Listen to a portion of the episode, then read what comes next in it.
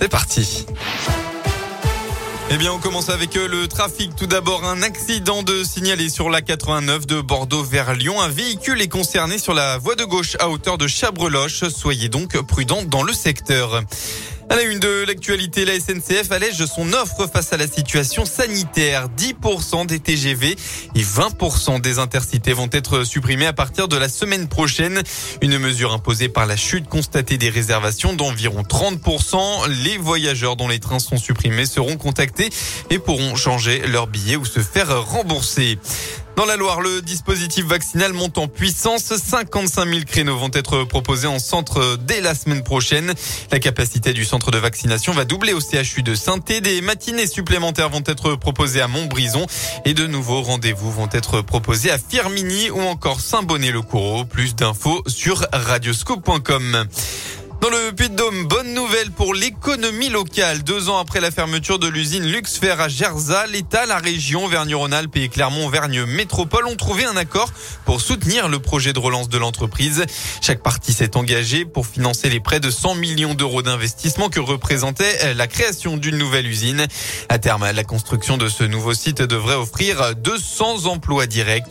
Pour rappel, l'entreprise Luxfer avait fermé ses portes le 15 juin, le 5 juin, pardon, 2019. 136 salariés étaient restés sur le carreau et des dizaines d'emplois indirects avaient été supprimés. Dans la région, eh bien, c'est officiel. Villeurbanne est devenue hier soir la première ville à obtenir le label capitale française de la culture. 5000 personnes étaient présentes pour une parade dans les rues de la ville pour ensuite se regrouper place de l'hôtel de ville. Présent sur place, la ministre de la Culture, Roselyne Bachelot, a pleinement profité du spectacle féerique et a notamment apprécié l'implication des enfants dans le défilé. C'était justement ce que voulait Cédric Van Stiefendal et qu'il lui a fait gagner euh, ce label c'est qu'il voulait y associer la jeunesse. Et euh, véritablement, les enfants de l'école sont là. Ils ont participé avec, avec leurs enseignants et, avec un certain nombre de professionnels de la culture. Et vraiment, c'est un spectacle formidable qui irrigue d'ailleurs aussi la vie du quartier.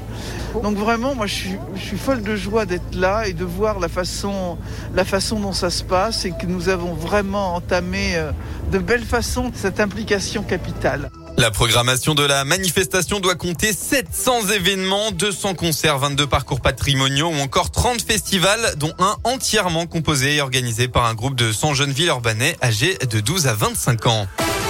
On passe au sport en basket. Elle avait quitté 2021 sur une victoire après prolongation. La JL de Bourg retrouve l'élite tout à l'heure.